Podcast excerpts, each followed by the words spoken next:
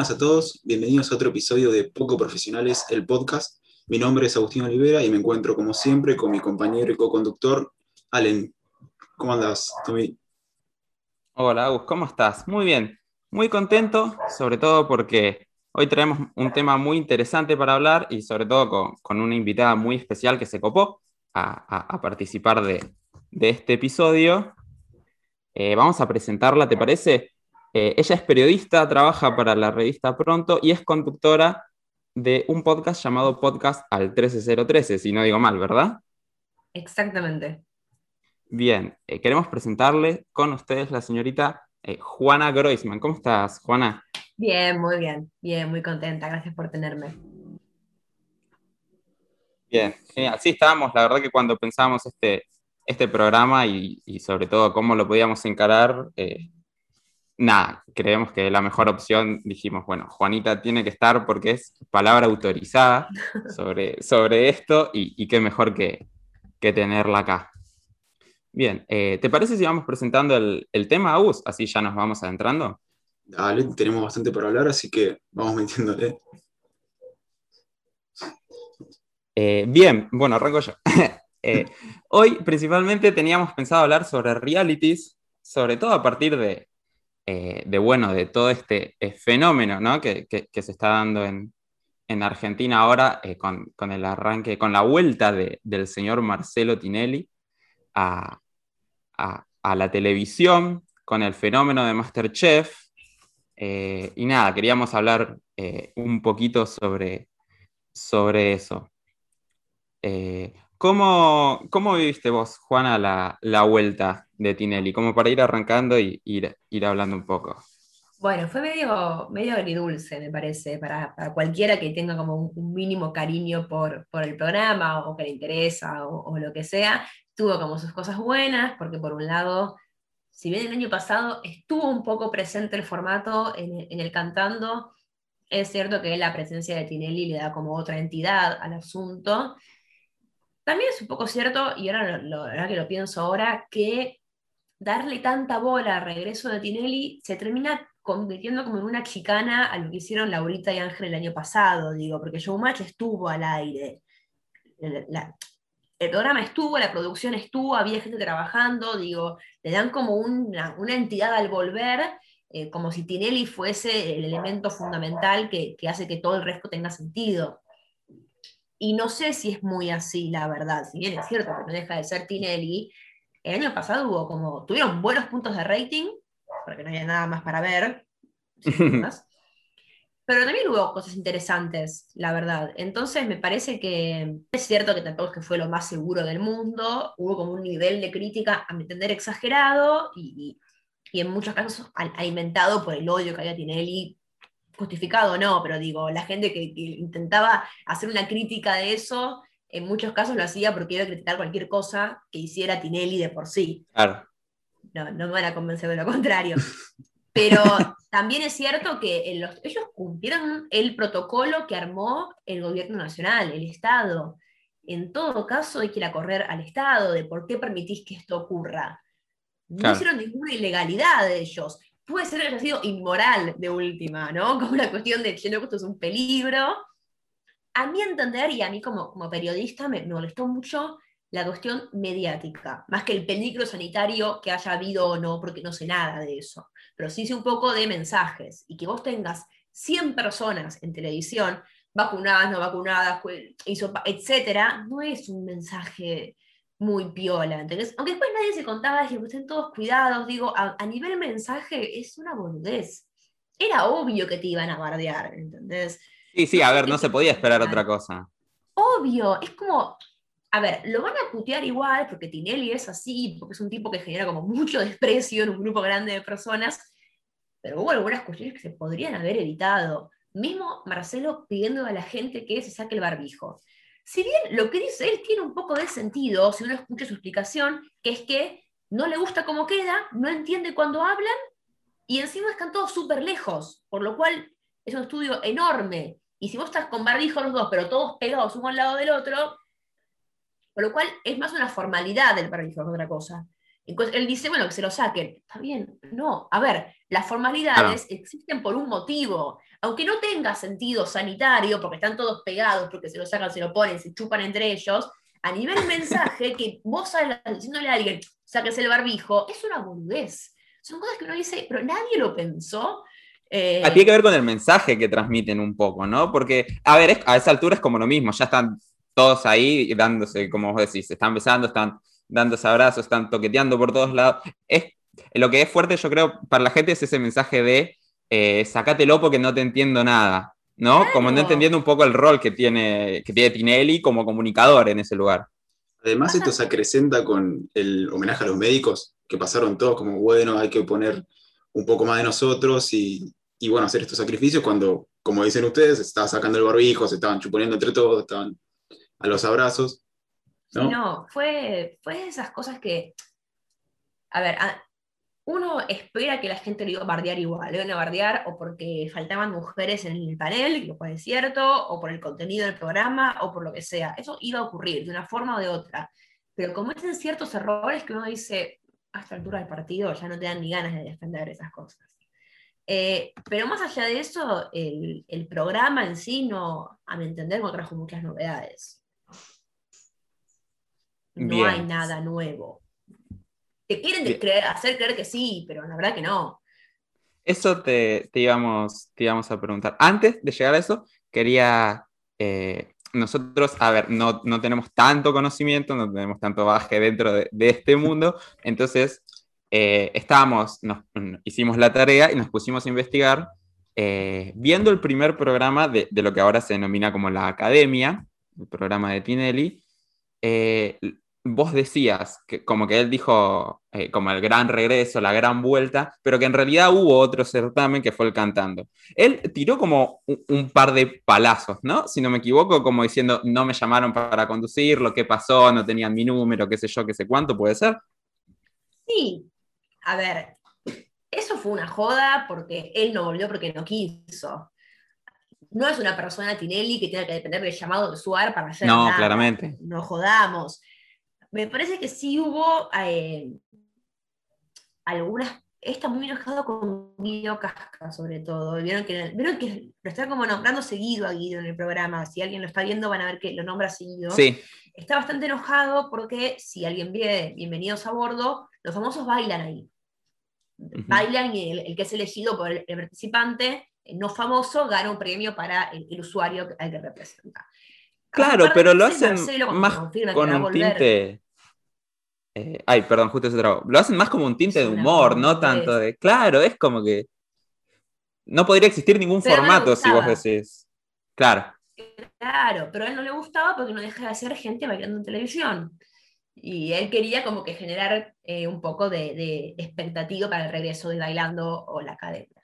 Eh, más allá de eso, yo creo que le puede estar generando un poquito de bronca que eh, cantando haya hecho más rating que. A ver, hizo más rating en su momento cuando no había nada para ver. Una vez que arranca Masterchef, Masterchef le hizo un agujero así al cantando. O sea, habría que sentarse a ver si los números del cantando ya compitiendo con Masterchef, no eran parecidos a, los de Tinelli. Ahora, habría que sentarse a ver, yo no me sorprendería que fueran parecidos, digamos, como que, que sea Tinelli o no sea Tinelli no cambió nada. La gente no, no, no prendió el 13 porque ah, está Marcelo. Eh, en todo caso es posible que se, se, haya ido, porque Laurita y Ángel son personajes eh, que no generan tanto, tanto odio, digamos, ¿no? Claro, es que yo creo que ahí también se pone algo un poco en juego del propio narcisismo de Marcelo, de tal vez creer que él volviendo podía poner en juego cosas que tal vez Ángel de Brito, eh, que Laurita no ponían. Eh, eh, y vemos que parece que no. No, a ver, a nivel conducción no hay dudas de que Tinelli es mejor que Ángel Laurita. no, claramente. O sea, Ángel y Laurita Primero que el programa se lo manejaban los participantes y el jurado, era como todo un despiole, les costaba mucho ponerse firmes, más porque no los respetaban como a Tinelli, o sea, eran dos personas que no generaban el nivel de respeto y de temor que te genera Marcelo. Y tardaron un largo tiempo en, eh, en elegir su estilo de conducción. Ángel ya lo tenía, porque es el de LAM, es el de medio irónico, medio cínico, Laurita en los últimos meses logró tener como un estilo medio torpe, medio boba, medio como que hacía chistes que nadie entendía. Tiene como una onda medio así, Laurita, como medio awkward. Eh, pero le mm. costó llegar a eso. Al principio era como algo nuevo. Ella conduce, pero nunca cosas así. Eh, entonces me parece que Tinelli sí tiene algo para ofrecer distinto, porque no deja de ser Tinelli y es por algo, pero eso que ofrece no es suficiente para, atraer a la gente. No es nuevo, la gente ya sabe lo que es, ya lo vieron, y, no. Distinto sería si no estuviera Masterchef igual. Me, parece que, el tema pasa más que nada por ahí. Sí y no, porque los números que hace Masterchef no los hizo nunca el bailando en los últimos dos o tres años. Por lo cual no es exclusivamente culpa de que están compitiendo con un tanque. No es solamente eso, porque se entiende, la, cantidad de gente que ve televisión no es siempre la misma. Hay un montón de gente que ve Masterchef que antes no es que veía bailando, no veía. No veía nada. Veía otra cosa. Ah. Exacto, o veía Netflix, o veía el noticiero, o veía otros canales, digo. Eh, no es solamente que compiten contra un tanque como Masterchef. También hay, otros motivos, me, parece. También se ve con otra mirada lo que es eh, Showmatch ahora, con una mirada un poco más progresista, ya te baja eh, el, canal, el canal, o sea, el programa. Además, el humor como que no, no fue cambiando, como que viene con la misma línea y lo quiere mantener y está ahí colgado y se vio con la última introducción de Showmatch, cómo fue eso. Porque ya no, no vende, como decimos. Sí, a mí me parece que eh, me parece que el problema es como al revés. Me parece que el problema es que cambiaron el humor para adaptarse a las exigencias del público actual y lo que hacen no es gracioso. Porque uno puede cuestionar, sin lugar a dudas, que Yayo gritándole a una mina un montón de guarangadas es una cosa terrible. Pero no deja de ser gracioso. ¿Se entiende? Era muy gracioso. Criticable, peligroso, etcétera, pero gracioso era. Y hay ciertas cosas que no se pueden actualizar, que eran graciosas en un momento y ya está, y hay que dejarlas ir.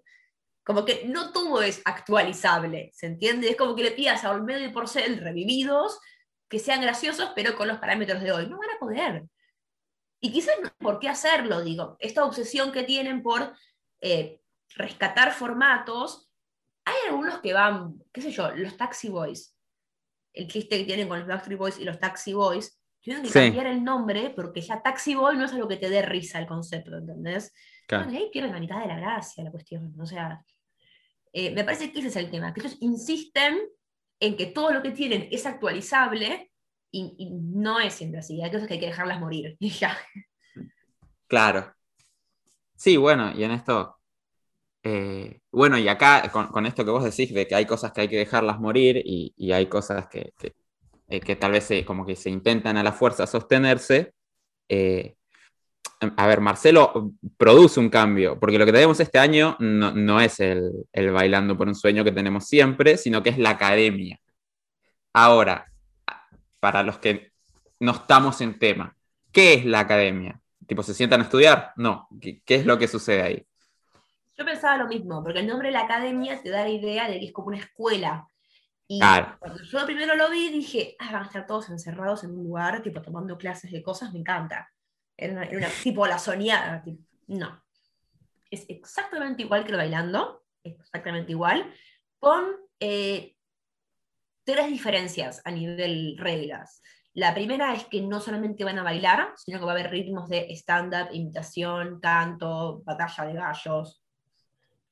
Eh, que la verdad, es distinto porque legitima algo que venía pasando mucho en el bailando, es que metía el ritmo falopa todo el tiempo.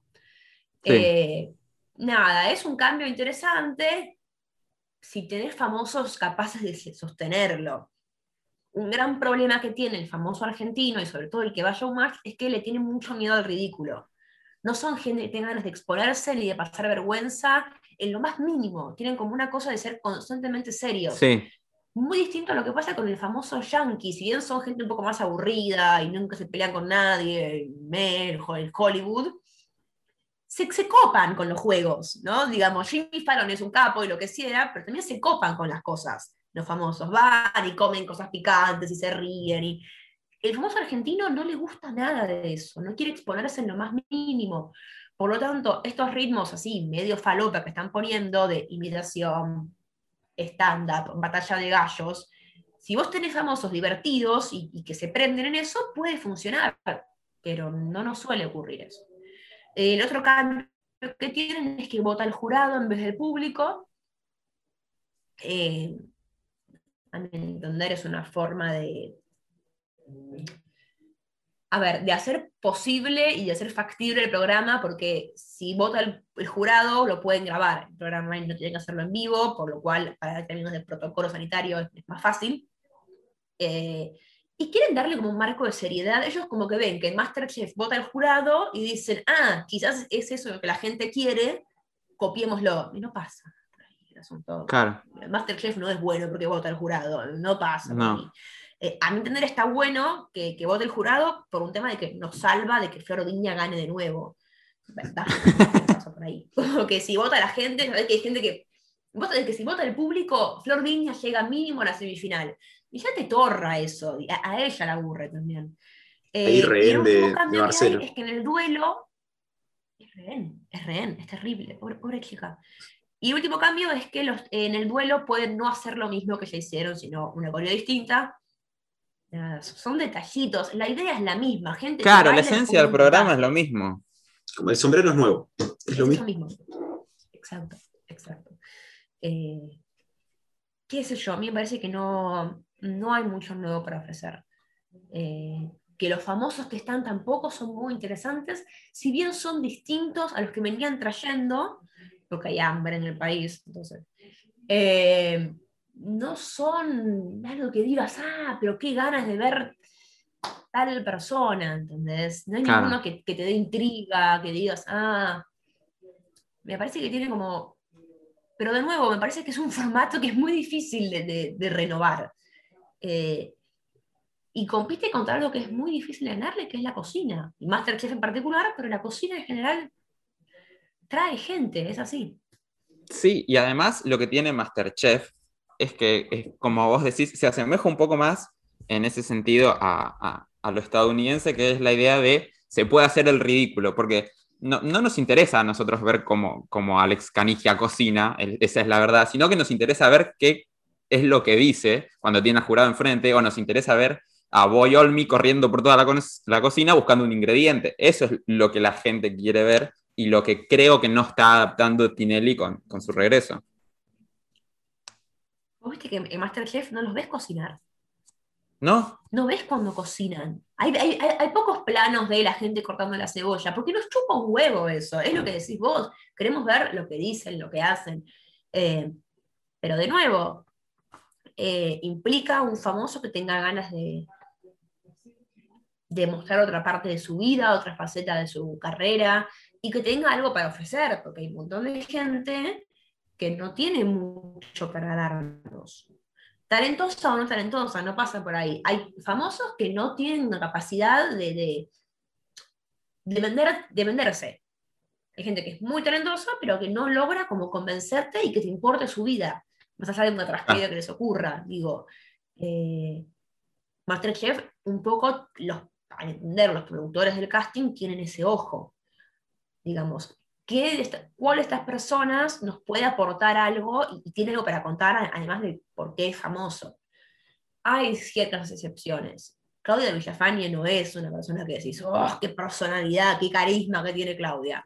No, pero hay que hablar del ojo del chabón, el ojo del productor al, que, del que se encargó los castings de llamarla justa y que ese año se produzca la muerte de Maradona. O sea, es el bono que le habrán dado a ese chabón es, Sí, la vio, la vio, ese la, vio.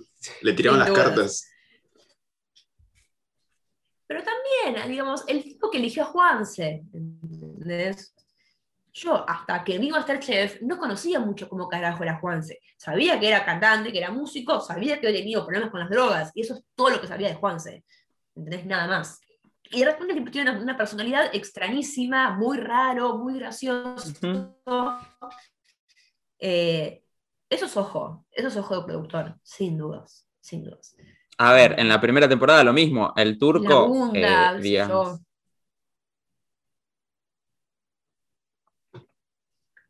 Es, eh, eh, es, muy particular, es muy particular. A mí me parece que Masterchef tiene como una, así como la academia tiene una mezcla de cuestiones erróneas, Masterchef tiene una sumatoria de cuestiones acertadas. Eh, tiene un buen formato, que es infalible, que funciona acá en España, en la China y en donde sea. eso se consigue con guita. Digamos, Telefe también tiene mucha más guita que el 13 porque es una compañía multi-internacional. Eh, y el 13 son acá, nosotros. Grupo Clarín, pero digo, siguen siendo como eh, de acá.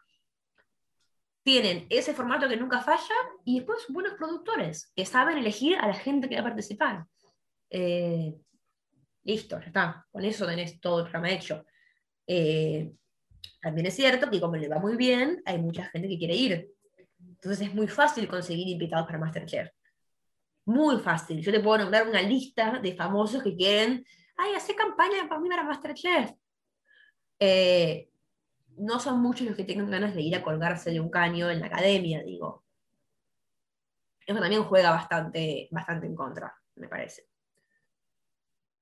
Y sí, porque sabes que, a Masterchef vas a que, a que se te rían un poco de tu plato cuando sale un poco mal y a que te elogien eh, cuando te sale un poco bien, mientras que al otro lado vas a tener que generar algún quilombito, algún roce, alguna pelea, como para... Y es desgastante también, creo yo, para aquellos que van.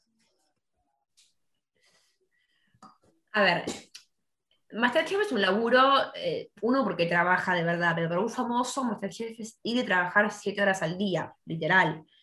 Claro. Que no muchos están acostumbrados a hacer eso. O sea, como que hay muchos famosos que no saben lo que es trabajar tanto tiempo. Pero a nivel psicológico no deja de ser, estás cocinando, te tratan bien, porque te tratan bien, digamos, más allá de algún y medio que está feo, pero bueno, buena onda entre todo el participante, una, una producción copada, y, y, la academia del bailando siempre fue muy, muy dañino para la psiquis de la gente. Muy, porque estás exponiendo de una manera muy particular. Digo, en Masterchef, pienso en el caso de Belu Lucius. Belu fue como muy bastardeada en Masterchef por un grupo de gente en Twitter a la cual Belu no le caía bien. Pero esa gente ya la odiaba de antes. Digo, claro. No, no es que la descubrieron ahí y se la comieron cruda. Ya le caía mal de antes y lo que hicieron fue que se mantuviera esa sensación. Y nada más. Y tampoco fue tan grave. Si bien Belu es del palo del famoso que exagera las cosas en las redes y, ay, me maltratan en las redes y son cinco gatos locos diciendo boluda, qué sé yo, bloquealos, hermano, no es tan difícil. No importa. En la academia hay mucha gente que la descubren ahí y, la destrozan, porque nos miró mal, ¿entendés? Eh, eh, eh, te expones mucho más a la crítica, mucho más a la crítica. No termino de saber bien por qué. Me parece también que es porque en el 13 hay, porque la academia tiene la, bailando y todo, genera una cantidad de programas satélites que se alimentan de hablar mal o bien, sobre todo mal, de quienes están ahí. Mientras que Masterchef, por cómo es el programa, sí tenés a Pedro Lozano y a Flor eh, hablando del programa, pero nunca dicen nada nuevo. Nunca dicen nada nuevo, nunca, viste que es, es medio aburrido, a mí un poco me aburre que siempre tienen que decir cosas buenas, que van a cocinar, si hay un grupo de WhatsApp, y listo. Y no pasa nada más. Y si hay onda entre algunos, pero es todo tan bobalicón, tan, ay, hay onda entre la gunda y el otro, y sabes que no pasa nada, ¿entendés? Es como todo medio bobito. Eh, familiar, le dicen ellos, pero es bobo, en realidad, es bobo. Eh, fíjate que lo, más fuerte que les pasó fue lo de Alex Canigia, que hasta el momento no sabe qué pasó, si renunció, si lo echaron, si sigue, pero no se filtró nada. Nada. No. tenés ni un audio al pibe bardeando a nadie, ni nadie que haya renunciado. O sea, es como todo muy. Eh, Súper hermético. Muy polite, muy así. A mí un poco me aburre, pero porque yo trabajo de, lo otro, ¿entendés? Eh, claro. El, evidente puede ser que, que, sea un elemento clave para elegir un programa u otro. Claro, además Polino también, que es el embajador de Masterchef, y está todos los domingos diciendo, ¿se va, ¿se va este o no se va? Estén atentos, fíjense, y toda la semana lo mismo. Y, te aburre en un momento, como que ya, bueno, voy a ver el programa, no voy a, a ver el chimento, porque no es comparable el nivel de chimento con, con el 13. A mí me parece que en cuanto a, a los chismes en general y al chimento, eh, es un término que está como muy así maltratado y la gente dice, ah, ya no nos importan más los chimentos y es medio mentira porque cuando Kavak se separó de la mujer estaban todos prendidos así. No es que no les gustan más los chimentos, eso nunca va a morir porque se basan básicamente en algo que es inherente al ser humano y es que nos importa la sexualidad de los demás. Y eso es así y no hay vuelta que darle, es algo psíquico, nos importa con quién coge quién, es así. Eh, me parece que lo que pasa es que ya no estamos obligados a ver todo. ¿Se entiende lo que estoy diciendo? Como que había una época en la cual había menos eh, variedad de, contenidos para ver, entonces uno estaba obligado a que te interesen climentos clase B. ¿Se entiende? Clase B no por el personaje, sino por, el, por lo que acontecía. Cuando pasa algo importante, le importa a todo el mundo. ¿Se entiende? Cuando eh, lo de Kavak, por dar un ejemplo, lo de Janine La Torre con Natasha Haidt, etc. Digo, lo, que es importante y lo que es grosso, es grosso siempre. Pero hay un montón de noticias secundarias que si vos no tenés nada para ver, bueno, te interesan. Pero ahora que tenés 80.000 opciones para ver, no solamente Netflix, etc., en YouTube, que cualquiera puede ver lo que se le cante, bueno, empezás a elegir otras cosas, ¿se entiende? Como que tienen más para, contra lo cual competir. para mí pasa por ahí. Bien, sí, y respecto a esto, digamos, Masterchef lo que hizo, al menos creo yo que fue que supo capitalizar tal vez cierto sector que no, estaba tan enganchado a la tele en ese momento o no estaba tan pendiente, eh, con un humor más apto y más que va para ese lado. Sí, es un. Tiene, es como que es, lo que decís, porque por un lado trae gente que no veía tele antes, o que veía el noticiero y no mucho más. Eh, y después trae gente que quizás sí veía tele, pero elige ver un contenido que eh, lo aleja un poco del quilombo. ¿no? Uno siempre se sostiene esta idea de que la gente ve televisión basura en el sentido de que no es educativa, y Masterchef un poco se suma a eso, porque no es, un documental de pingüinos, o sea, hay gente cocinando y boludeando en la tele. La gente elige ver esas cosas porque está cansada, porque alguien que trabaja 12 horas al día no quiere llegar a la casa y ver eh, que te enseñen más cosas o tener que pensar más. ¿Querés ver algo que te, que te, vacacione el cerebro? Eh, el problema es que Tinelli, como el ejemplo más claro, eh, no deja de ser una cosa intensa de gente peleando, de gente discutiendo, eh, con un contenido político muy marcado, porque Tinelli es una persona que eligió quedar vinculado a la política, entonces uno lo ve y piensa en política. Eh, a mi entender particular, su error no fue ese, sino no elegir un lado.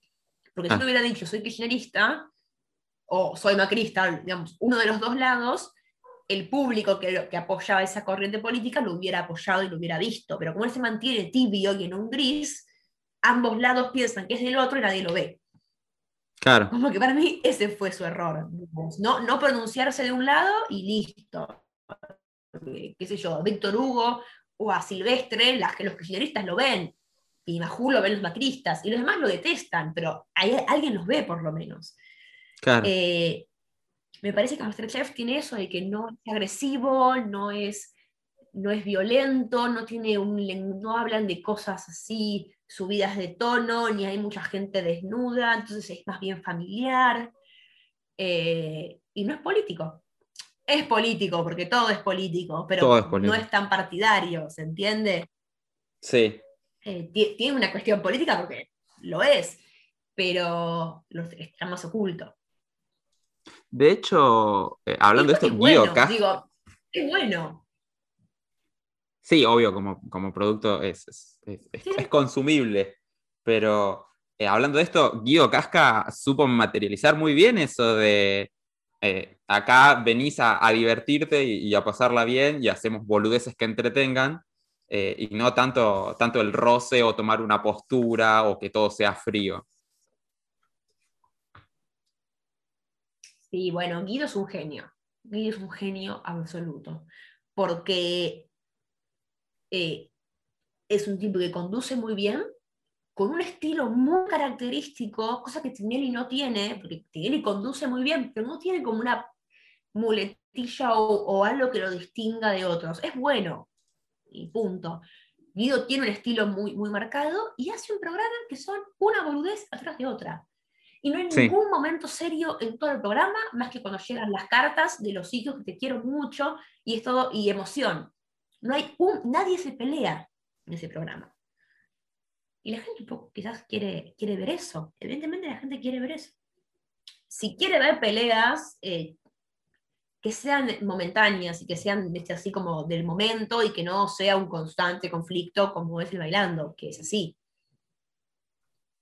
Claro, sí, nosotros hemos hablado en el podcast de, de, la capacidad de reinventarse de, de Guido Casca, que, todo el tiempo es algo nuevo, todo el tiempo es algo que pega, y capaz que con un chiste boludo o con una actividad boluda te rema media hora, 40 minutos de programa, lo cual es algo que no puede hacer cualquiera. No, Guido es un genio. Es un genio por, por eso, porque te hace un programa con... ¿Se acuerdan de las puertas? Era, era un programa que iban dos boludos con una milanesa y el tipo estaba dos horas hablando de la milanesa y vos lo veías y te enganchabas con la milanesa de mierda. Era como, eso es la capacidad del tipo. Tinelli la tiene un poco, porque Tinelli saca agua de las piedras, o sea, tiene un ojo muy habilidoso para darse cuenta cuando un famoso que viene no tiene nada para aportar y ya ve al bailarín. Es, eso que hace con la gente es muy interesante, como bueno, el famoso está acá porque es el que garpa, pero para una previa no rinde el bailarín, ¿no? Y a ver, ¿y vos de dónde sos? Y qué sé yo, es muy bueno para eso. Le falta un poquito de bizarreada. Guido no le tiene miedo al ridículo y se nota y trae frutos. Bien, yo creo que venimos hablando, hablando un poco de, todo esto. Agus, ¿vos tenés algo que comentar de, lo que habíamos charlado antes? No, que coincido, un genio totalmente. Además hace, hace participar a los productores, todo, y la gente se copa la gente quiere ir, por algo el programa sigue y la gente sigue yendo sin miedo al ridículo porque lo hacen todos y, no, y saben que está para eso. Nos hace bailar, ¿viste? Cuando les pide que haga un pasito, la gente se expone a bailar como un boludo en televisión sin drama. Eh, eso está bueno. O mirate cinco minutos fijo la cámara como están bailando los otros famosos. Son diez minutos de los famosos bailando, ponle Hernán Drago, y la, la, otra persona está afuera esperando para ver si se gana plata, ¿no? Y dice, bueno, ¿me gustó este o no? Y los famosos se copan y es un ambiente muy, muy bueno, no, hay fricción. Me parece que, eso es lo, clave. Y, es lo que hace parecido a Masterchef, que es buena onda, que es simpaticón, que es eh, eh, alegre, que no hay conflictos. uno lo pone y sabe que va a haber cosas graciosas, y punto. Y a lo sumo alguien llorando de emoción por un hijo, un ser querido, pero no mucho más que eso. Bien. Eh, y hoy veníamos, veníamos comentando un poco que, bien, la gente se, está tirando para este lado de, lo agradable del juego. Eh, de hecho, hace poco eh, lo que triunfaba era Bake Off, que es, digamos, todo color de rosa, todo color pastel por todos lados y, decoraciones por todos lados. Pero ¿qué pasa? Como decías vos, Juanita, la gente también tiene un lado que, le gusta un poquito pegar y meter cizaña, eh, y que, es un poco lo que pasó con una de las participantes, Samantha, en, en Bake Off. Eh, respecto a eso, creo que, hay algo como, como para hablar. No sé si vos lo, viviste o calculo que sí, que, que estabas pendiente. Sí, sí, pero con un nivel de intensidad eh, superior, porque encima fue una época de cuarentena en la cual no había nada para hacer. O sea, fue una cuarentena como. Bake Off era como Game of Thrones, o sea, por lo menos para mí suplantó literalmente Game of Thrones por el horario, por el día, por lo que significaba, por los tweets en el momento, era muy parecido. Bien, bueno, acá se va a ver un corte porque el presupuesto no nos da para, para pagar el, el Zoom, ni, lo ni lo pensábamos hacer tampoco si nos diera el presupuesto. Eh, pero veníamos hablando un poco de lo que es, eh, de lo que fue el, fenómeno Bake Off eh, y cómo lo, cómo lo habías vivido vos, Juana. Bueno, a mi entender, Bake Off como que demuestra dos cosas. O sea, por un lado, que el argentino agarra algo y te hace un quilombo, tipo, no, está en nuestra sangre, esto es así, Así como pasa con Masterchef, ahora que primero tuvimos primera edición, se muere Diego en el medio, un bajón. En la segunda tenemos a Alex que se va, que se queda, qué, qué sé yo. Bake que era un formato sano, familiar, inglés, tipo una cosa como súper correctito y hermoso, termina con que la que ganó atropelló a un tipo en la ruta y al final había hecho trampa. Era como todo un quilombo súper argento todo. Eso me gustó. Me gustó porque le dio como un toque argentino, como que es nuestro. Está bien, en su formato inglés, pero acá te lo hacemos bien, bien nuestro. Y después que parecido a lo que hizo Masterchef, al entender en mayor medida, Bake Off supo, es como una, una seguidilla de aciertos, realmente, uno atrás de otro. Eh, el jurado estaba muy bien, muy bien. Eh, Paula Chávez como conductora eh, para ese tipo de formato está bien, porque no tiene que hacer mucho, entonces está bueno. No, pero digamos, Paula no es una persona que digas, oh, qué graciosa que es. Claro, no es lo más histriónico como para venir y, conducir, está bien. Claro, tiene que estar ahí, poner la cara y, y, nada más. Eh, está perfecta para eso. Eh, y la elección de personajes que hicieron fue brillante, pero se, se ha visto pocas veces un abanico de participantes tan perfectamente armado. Porque tenías desde Samantha y su obsesión y una cosa perfeccionista loca que tenía, eh, Marcos que era un desastre y que no pegaba una, eh, Gerardo que siempre estaba llorando por cosas insólitas y por los niños y no sé qué corno, eh, una señora, digamos, era como realmente estuvo muy bien hecho la elección de, personajes. Mejor que el anterior, incluso. Mucho mejor que el anterior. Como muy variados, y eso fue gran parte de lo que hizo que le fuera tan bien al programa. Eh, que fuera una vez por semana fue perfecto, perfecto, porque generaba expectativas, generaba como muchas ganas de sentarte y verlo. Eh, y después un nivel de edición parecía que el, que lo estaba editando sabía que en Twitter estaba buscando determinadas cuestiones y, lo armaba de esa forma. Fue un programa muy armado para Twitter, me parece que fue muy para eso. Eh, y lo hicieron bien, porque lo vio la gente y también fue comentado en Twitter, que es algo que eh, sostiene mucho un programa. Eh, el cantando cayó en un momento porque terminó compitiendo contra Masterchef, que fue una catarata de gente comentando porque era algo nuevo. Así como cantando le había ido bien al principio, porque tenía una cantidad de cosas delirantes que la gente comentaba en Twitter. Eh, yo creo que Bake Off fue un gran acierto uno tras del otro. Y después lo de Samantha fue nada, así, argentinismo al palo, o sea, por, muchos motivos. Primero, porque nadie chequeó esta información de esta piba. Que no era pastelera, pero decís, mmm, Después, ¿por qué no lo blanquearon? Esto es lo que es insólito, porque la piba no había estudiado pastelería, por lo cual no, cometió ningún delito.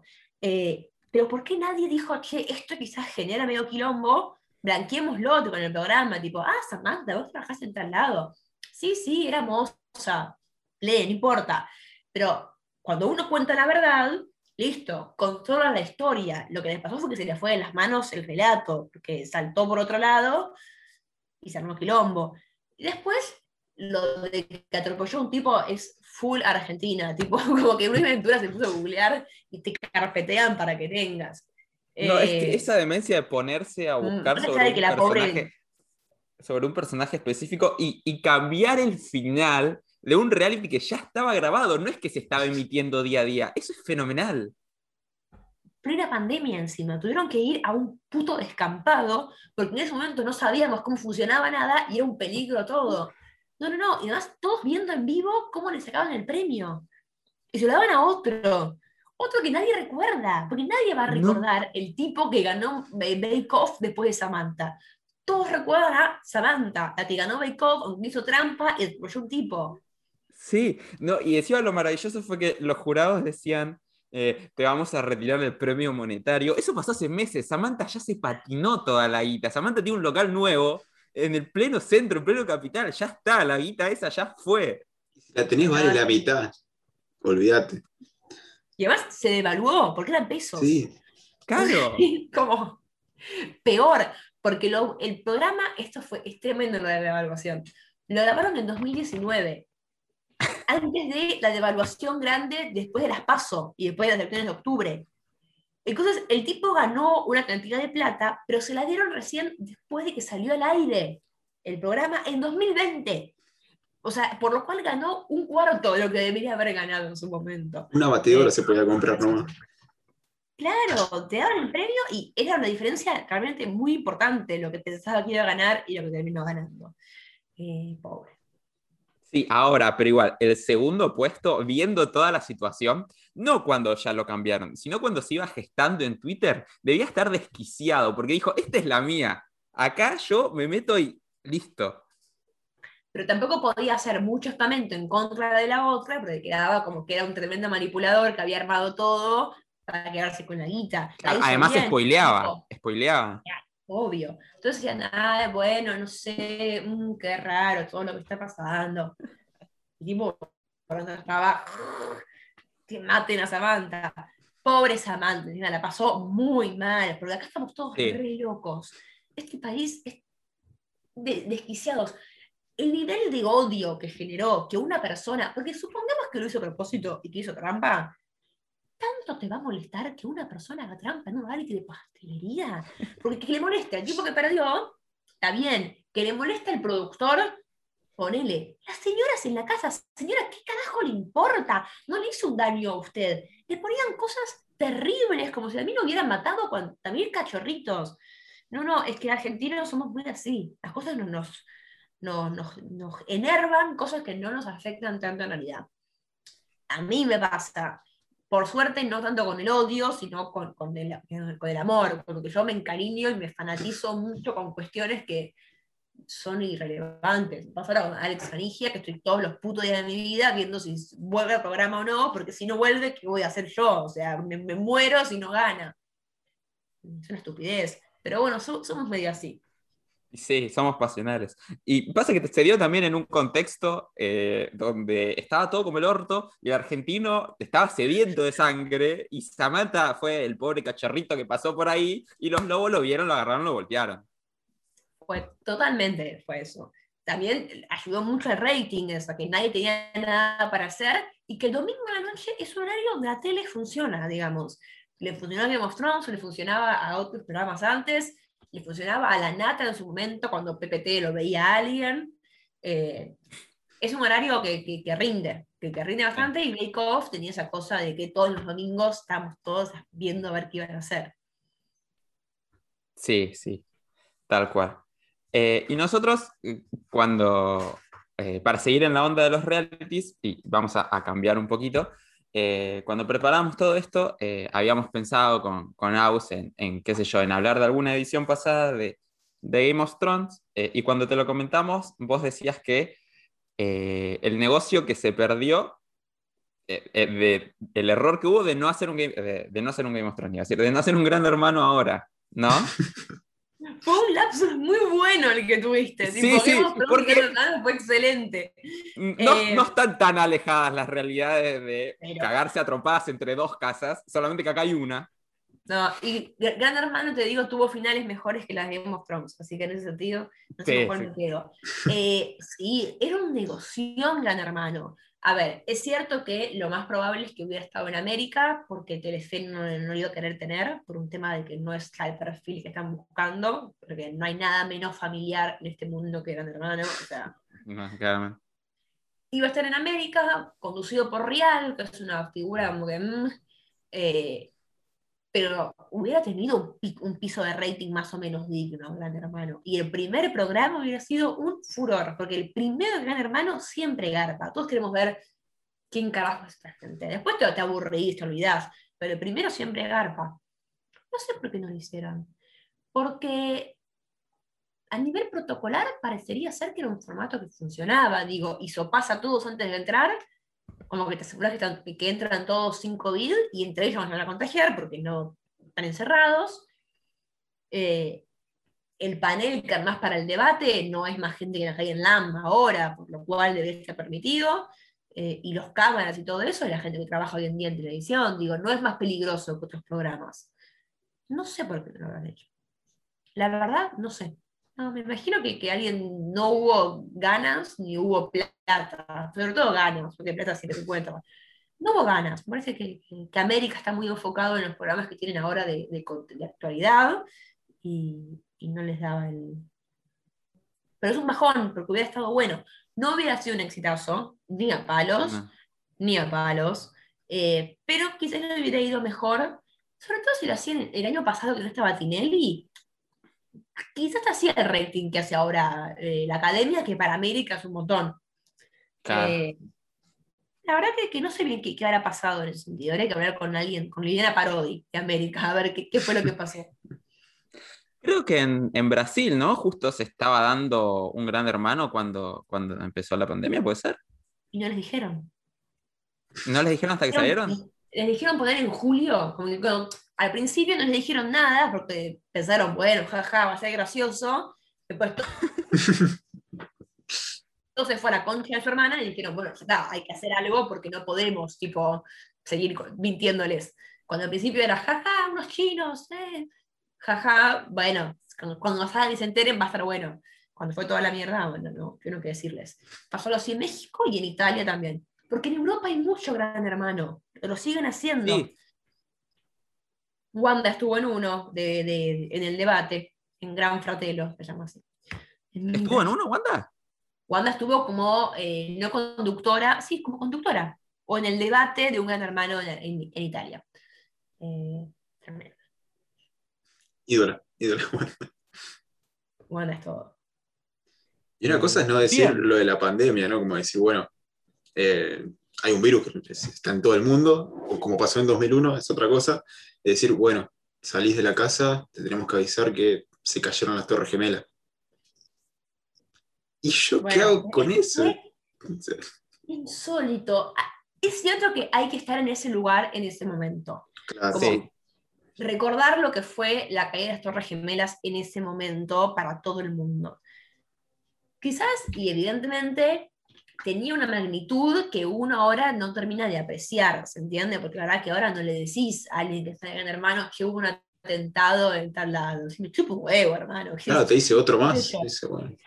Claro, se ve que en ese momento era muy importante, pero tampoco termina de tener sentido porque Solita se, le, se lo dice a esta piba que se nota la legua que no sabe qué carajo son las Torres Gemelas, como que no, no es que no. termina de entender qué, de qué le están hablando. Dice, tenés que hacerte fuerte. ¿Fuerte para qué? Si ella no vive en Estados Unidos, vive acá. Digamos, no es que voy a tener que enfrentar una cosa novedosa. No, muy raro, muy raro, muy gracioso también. Estuvo sí, muy bueno. Que, y, la, y la llorando. Sí, una fuerza, una, una, actuación esa, la tuvieron que haber contratado para alguna novela ahí, de una. Ahí firmar.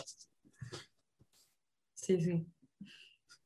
Eh, cuando investigábamos para esto también habíamos, eh, nos habíamos puesto a repasar ese, ese hecho en Gran Hermano y había dos participantes que habían dicho eh, habían, le habían preguntado a los productores o algo así si había pasado algo porque sentían algo pesado o algo sombrío en el aire.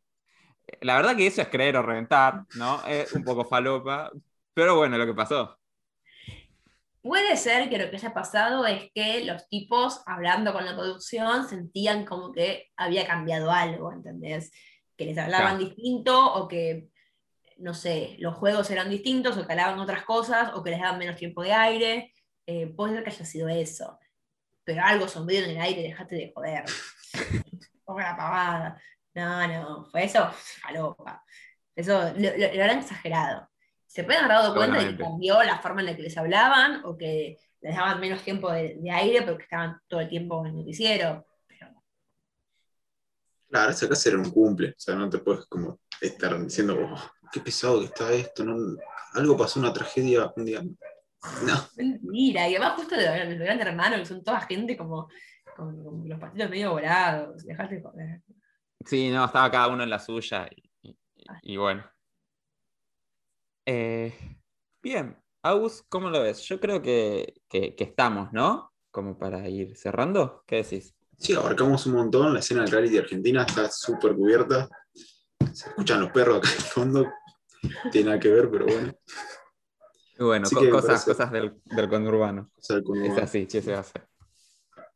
Eh, bien, bueno, eh, antes de cerrar, eh, Juana, lo que hacemos siempre con los invitados es darles un espacio para que, eh, para que comenten, que digan algo, lo que sea, puede no estar relacionado con, con nada de lo que hablamos o puede estar relacionado eh, como vos quieras. Eh, el micrófono es tuyo.